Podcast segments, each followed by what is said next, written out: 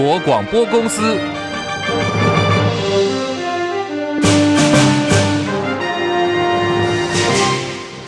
大家好，欢迎收听中广新闻，我是黄丽凤。新闻开始呢，还是要关注风暴越演越烈的 MeToo 事件。从上个礼拜四开始，国内政坛还有职场的性骚扰事件连环爆。今天呢，更烧进了校园跟裁判圈。我们来看的是国立中正大学的女毕业生，昨天晚间在脸书中正大学全校版具名控诉。她说，系上有一名副教授多次拉开了她的泳衣绑带，按摩大腿根部。她跟系上教授求助，却得得到的是要走性平，证据不足这些答案。现在校方也回应了，昨天晚间已经依照性平法的规定通报，将会依法调查处理。另外，台湾第一位棒球女主审，也是台剧《通灵少女》故事原型人物刘伯君，她自曝遭到性骚扰的过往，表示曾经遭到男裁判熊抱，还被前辈闯到了房间，躺在床上，逼得她躲进厕所。刘伯君表示，他选择勇敢说出来呢，是希望有类似事件发生的时候，不会再有人说那没有什么，他只是在开玩笑，说希望能够让伤害成为社会进步的动力。而现在政治圈性平争议不断的延烧，从一开始是民进党先爆出女党工指控导演辉哥袭胸，而之后呢，多名党工接连跳出来揭发。国民党立委傅昆萁也爆出在担任花莲县长的时候性骚扰资深女记者。好，我们现在来看的是媒体统计的数字，到目前为止，民进党爆出了八个案子，国民党有十六案，民众党也有三案。长期来自诩标榜性别平权价值的民进党，性骚扰跟跟吃案争议连环爆，被形容在这次的事件当中，总统选情受创严重的民进党主席父亲副总统赖清德，早上他出席公开活动的时候，被问到相关议题的时候，他重申严肃看待，也说呢没有分这个案子是在哪一任党主席任内所发生的事情。民进党是一体的，并没有分哪位党主席啊，我们大家都一样坚持理想，如果有问题。那我们就解决问题，啊，严肃面对每一个人所发生的各项性平的事件，啊，民进党会秉持一贯的原则来处理。好，另外在国民党总统参选人新北市长侯友宜方面，持续的对民进党的性骚事件开炮。他在脸书贴文说：“真相不是执政党明明知道，却假装若无其事就可以一手遮天的。”这是一个态度问题，最重要这几年。民进党无反省的能力，还包庇这些案情，让这个案子不敢往上报，这是相严重的代志。所以咱大家要深思的去检讨，咱唔惊拄到代志，代志无可能都无发生，但是咱来检究，拄到，咱来快速处理，还受害者一个公道，加害者一定要付出代价。现在这把火不只是蓝绿，也烧到了先前批评民进党吃案九个月的民众党总统参选人柯文哲。有一名在二零一四年曾经替柯文哲助选的女职工，指控自己当年遭到另外一名男职工言语骚扰，她大局为重，一直忍忍到了选后，请相关主管务必把自己的遭遇转达给柯文哲本人。不过这名女职工说，主管转告她，柯文哲完全不想管这件事。现在人正在日本参访的柯文哲。今天也做了回应。对我来讲，公开透明，因为有什么问题就就写出来讲出来嘛。那、啊、每次我跟你讲，我现在我现在最怕看到那个，特别是电子媒体的，那个听说传说好像有什么什么，哇，这个如果这样的话没没办法处理。我的态度是这样，你有具体的哈，有有有名有姓有事实，我们一定会处理嘛。第一个我们要预防它发生，一旦发生要能够处理嘛，就这样。所以这样来哦，常常是有名有姓有事实，我们就会处理。而柯文哲今天早上到了早稻田大学去演讲，表达他个人的从政理念，还有创党理念。媒体联访的时候问他哦，如何看待福岛核废水预定今年排放入海？那么柯文哲回应说，日本是负责任的大国，一定会按照国际允许的标准排放。说他自己从来不担心这个事情。另外，对副总统民进党总统参选赖清德日前说，最想共进晚餐的国家元首是大陆国家主席习近平。柯文哲说，我以前常常被批评。是中共同路人，他现在呢，也就是赖清德，现在是同犯人，大酸了赖清德。中广新闻网 News Radio。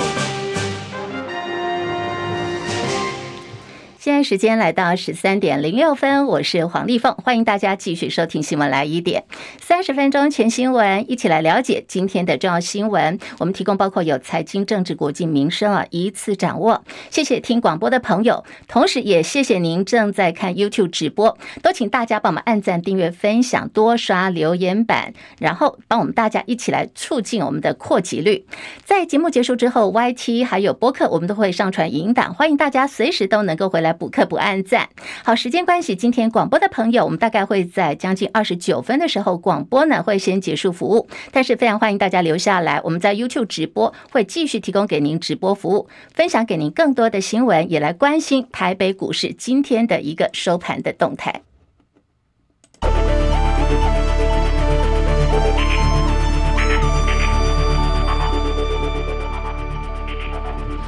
新台币兑换美元贬值零点四分，来到三十点六九五兑换一美元。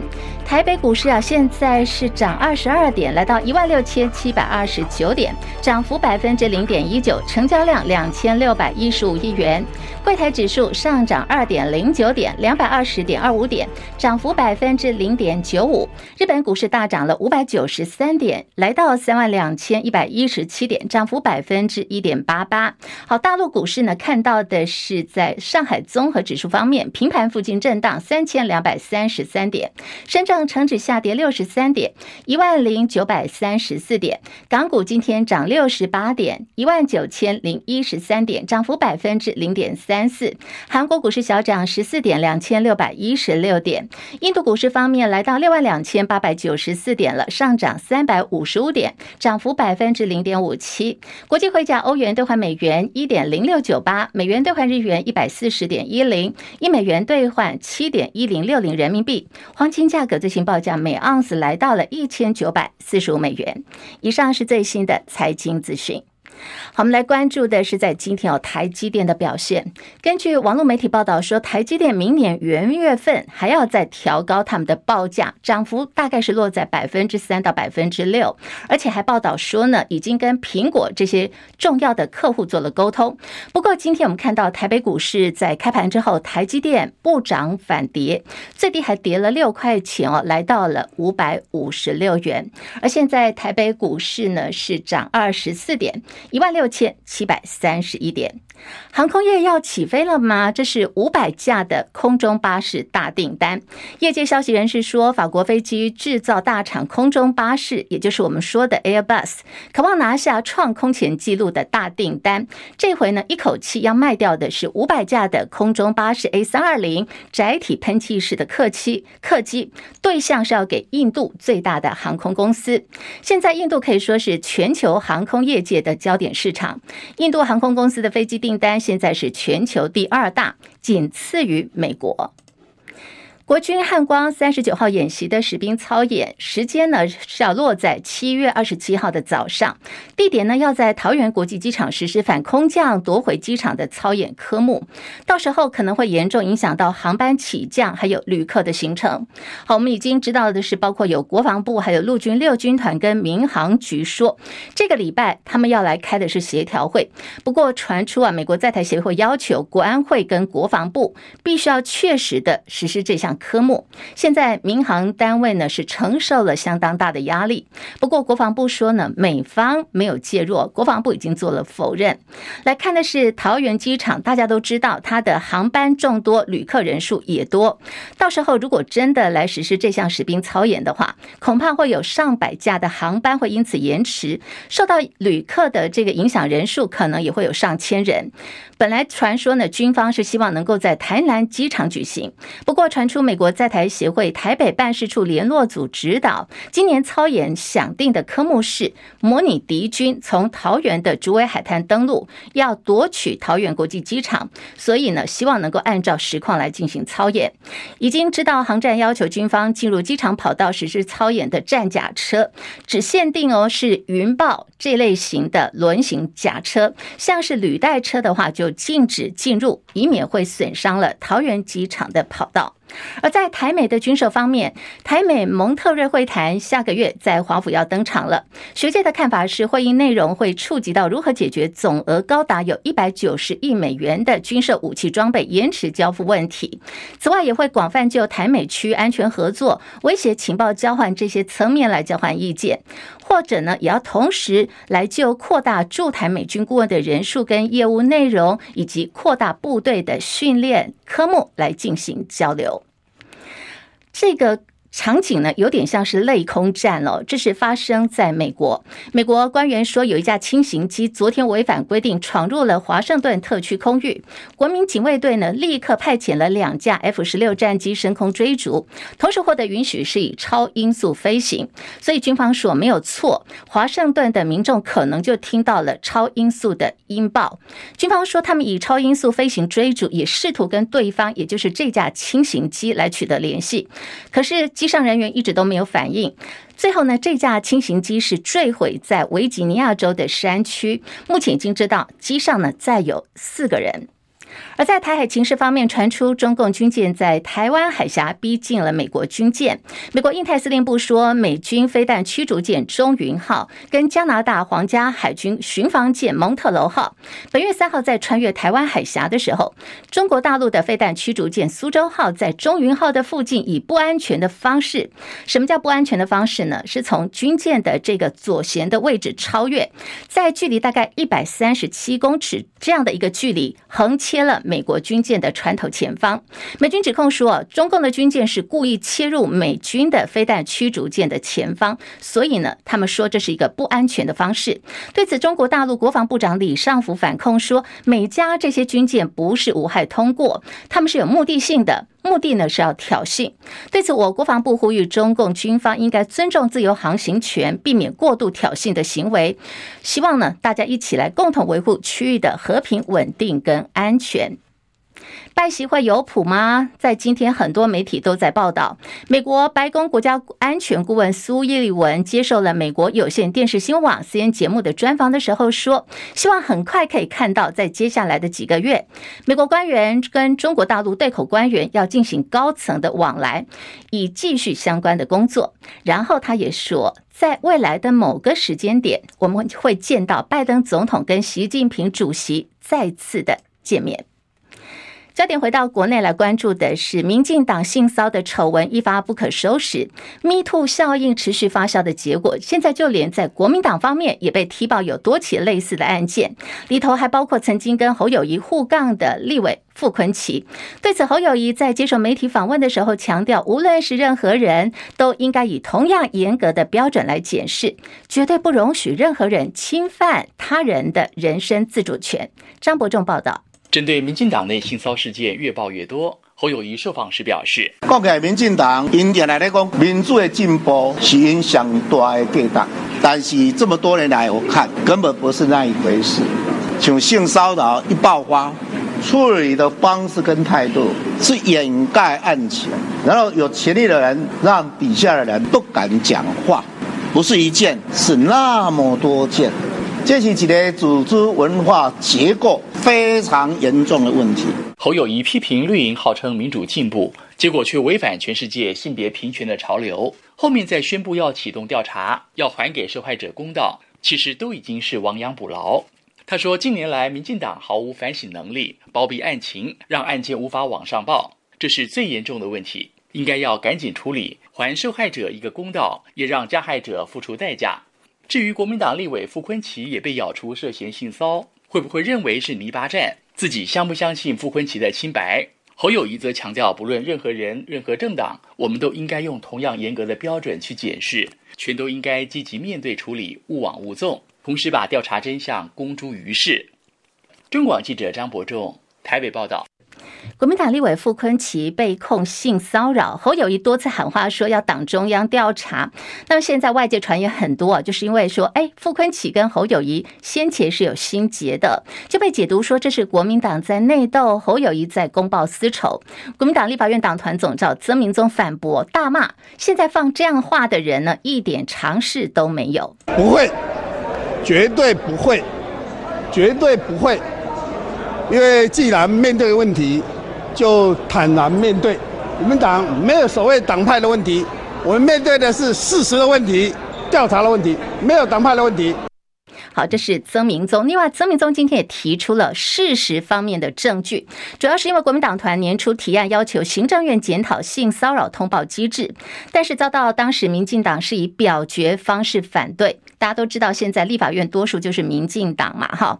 那民进党表决方式反对，但是民进党立委范云大酸国民党说：“哎，你提案抄袭的是行政院的新闻稿，这是世界级的笑话。”国民党团今天就依照立法院相关公报的记录，提出了证据，证明国民党团今年元月四号就正式提案了。元月七号立法院朝野协商的时候，行政院也掌握了这个提案的内容，痛批民进党团脸书贴文是公然造假。要求民进党团总造柯建铭必须要站出来公开道歉。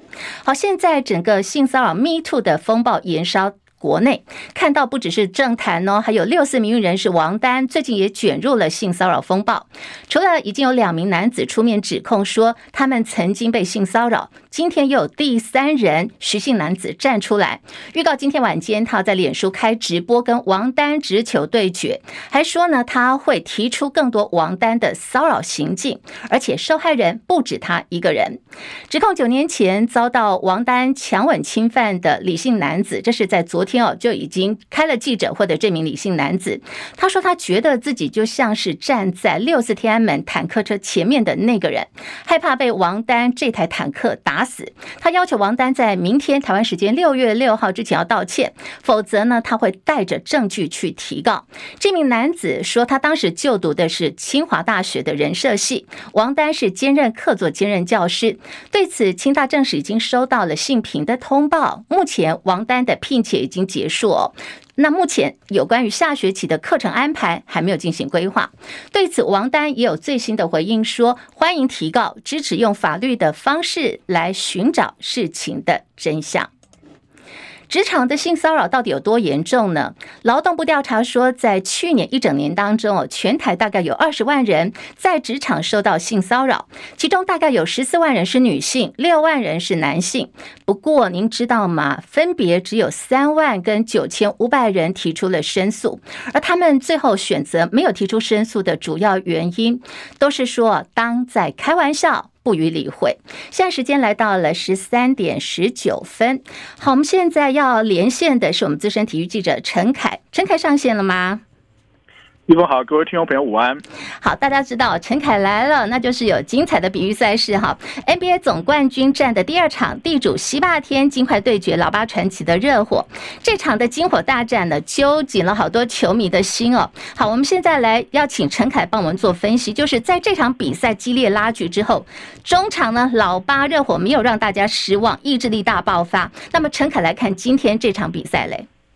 呃，这确实是一场很精彩的赛事啊，尤其在第一天的比赛里面，金块基本上是全面的压制了热火的攻守。那也看到，经过三天的休息之后，热火从先发阵容开始就做了一定程度的调整，而且收到效果，开赛打了八分钟就已经领先到十一分了。不过呢，金块队的上半的替补球员在第一节跟第二节的空档里面表现很明显，压过了呃。热火队这一边啊，所以在上半场的时候，很快的连续的几波防守篮板之后下来的快攻啊，一下子把差距拉开到了十二分，甚至到几乎到十五分这样的差距哈。所以上半场打比赛里面还是金块占了上风啊。那于第三节的时候呢，金块则是靠着尤给区一个人在篮下啊，来来回回打了十八分啊，看起来这场比赛也一直都保持着十分左右的差距。不过呢，热火队在跟第一场比赛最大的不同就是他们找回了三分球哈，从上半场开始起就一直保持五成左右的。非常高的三分线的命中率。那么在第三节、第四、第三、第四节开打，连续进了四个三分球，比赛就回到原点。而且事实上，第四节的比赛里面，热火队的替补，尤其是下半场表现，完全跟上半场可以说是判若两组人马哈。当然，包括了 Duncan Robinson 在第四节个人攻下十分，那，不管是他的空手切入，或者他自己的强行的上篮，甚至是把握非常小微小的三分线空档，他一个人就砍了两个三分球。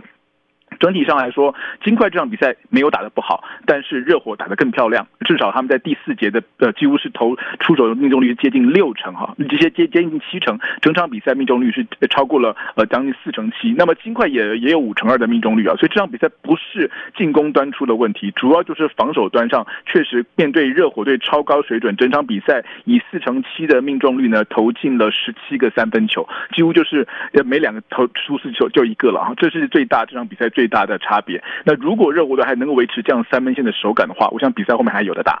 嗯，好，陈凯，这场比赛呢，我刚忘了跟大家讲到最后的一个战绩，就是热火中场呢一百一十一比一百零八完成了逆转胜，跟金块在冠军赛呢，现在战绩两队呢是一比一是平手的。好，陈凯来帮我们做个分析，这是是否显示呢，热火现在持续在加温嘛？那未来老八传奇的胜率如何嘞？对，呃，这场比赛。当然是热火赢球了，可是最后也只赢了三分，甚至于说金块队到最后一波进攻还有机会可以追平，只是 Jamal Murray 最后那个横移的三分球没有办法投进。说实话，这是一个非常微小的差距，就是在那一分两分的差距而已哈。那这让呃金至少至少热火队把金块队从今年季后赛的九连胜主场不败记录就在这边就破掉了，破掉以后，也许大家就不会有觉得主场要是有那么大的压力哈。那热火这场比赛确实他们所有的射手都发挥都都回到了正常的水准，包括 Mar。包括 Gabe Vincent，甚至是补上来的 Duncan Robinson 啊，每一个人都可以跳三分球。那另外一个提出来提出来是，他们把 Kevin Love 这个老老将大前锋重新拉上来先发。第一方面他们能抓篮板，第二方面防守端他能够去补位，第三他其实会所谓的 Outlet Pass，拿了篮板球之后可以加快热火队进攻速度，这是一种好棋，至少相当程度的抵消了金块队在第一场比赛所展现出来的体型身高的优势。哈，这是一其中一个点。那另外当然他们第三站他们的另外一个射手。他的 hero 也会回来。就金块来讲，他们其实不需要太过于紧张，因为这场比赛即使是呃热火准成这个样子，到最后面其实金块也不见得没有机会可以赢球，最后只有一个球的差距。他们可能比较需要注意一点，这就是这场比赛第一主将呢这个。Nikola Jokic 一个人得到四十一分呢，他基本上上半场只有三次助攻。前一场第一战他上半场没有打完就已经传出了十次的助攻了。也就是说，这场比赛金块呃热火队就放着 Jokic 去单打，而把他所有的防守传球路线都把他砍掉了。砍掉之后呢，确实其他的球员像这个不管是像 Caldwell Pope 也好啦，或者是呃 Porter 也好，几乎都是隐形了哦，只剩下了 Murray 跟 Jokic 两个人在打。而 Murray 正常状况不是不好，只是没有特别好，没有到碰碰到热火这样超级的三分下。三分雨的情况下呢，最后就差了这么一颗三分线，所以没有办法赢球。当然，两支球队都还有三天的时间可以调整。就尽快。他们要想的是怎怎么样在让 Jokic 在对方都所有的防线不特别攻攻击他的情况下，还能够找到队友的空档。我觉得这个事情是比较重要的。那热火这边的话呢，其实就是他们的体能条件是不是能够继续跟随这样子啊，来来回回跟，因为才打第二场比赛，我们还说还是要说他们前一轮打了七场，后面会不会再呃有更多的这个体能的调的调整的问题啊？那是后面我们再再去观察的。好，非常谢谢陈凯哦。那刚刚陈凯有讲这个下场比赛就三天之后了，是台北时间礼拜是早上八点半。说实在，在台湾这么多的这个选举了，还有最近这个 Me Too 延烧沉重的新闻当中，可以看到这么精彩的比赛，真的是大家的生活小确幸了。好，我们期待下一场的比赛。好。继续关注的是针对工工总呢，呼吁政府要放宽产业引进移工的规定。经济部长王美花今天说，跨部会平台还在做持续的沟通，最近会把方案陆陆续续的推出来。媒体关注到台美二十一世纪贸易倡议是否能够在蔡英文总统任内可以完成。王美花的答案是，后续谈判由行政院经贸谈判办公室来做全盘的规划。张佳琪报道。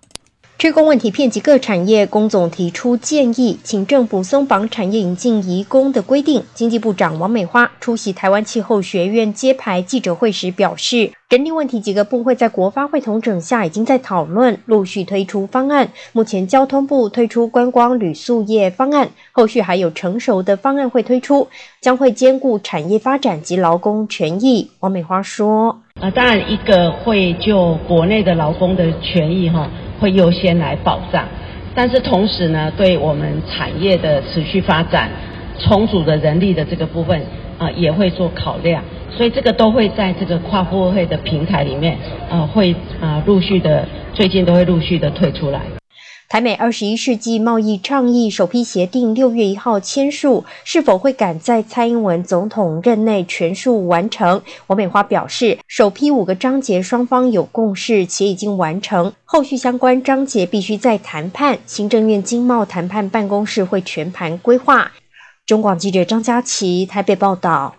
提到了产业要发展，你要人力以外，也要有稳定的电力供应。好，副总统赖清德先前呢有提到说，规划已经停机核能机组，维持未来可以紧急使用的可能。被外界认为说，这是民进党二零二五非核家园路线松动了。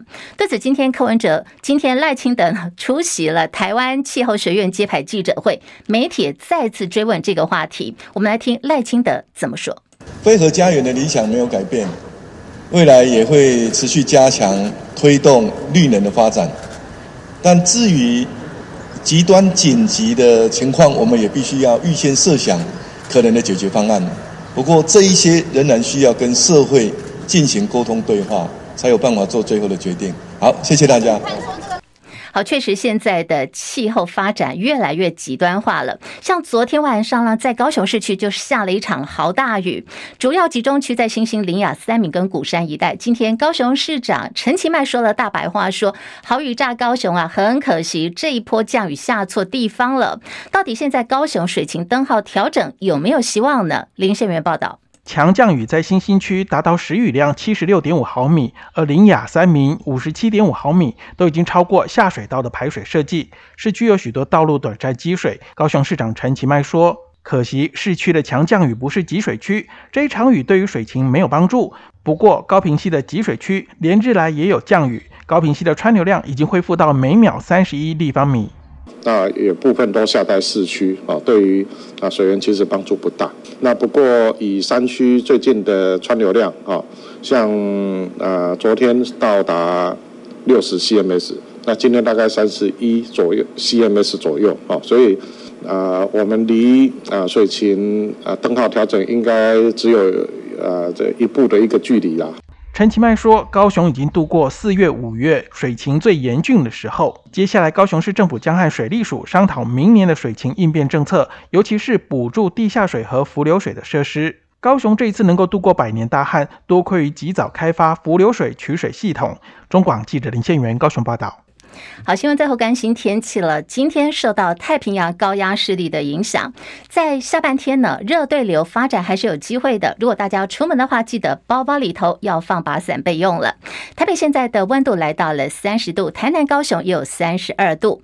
气象局提醒说，这样的天气呢，会持续到这个礼拜五都有可能的。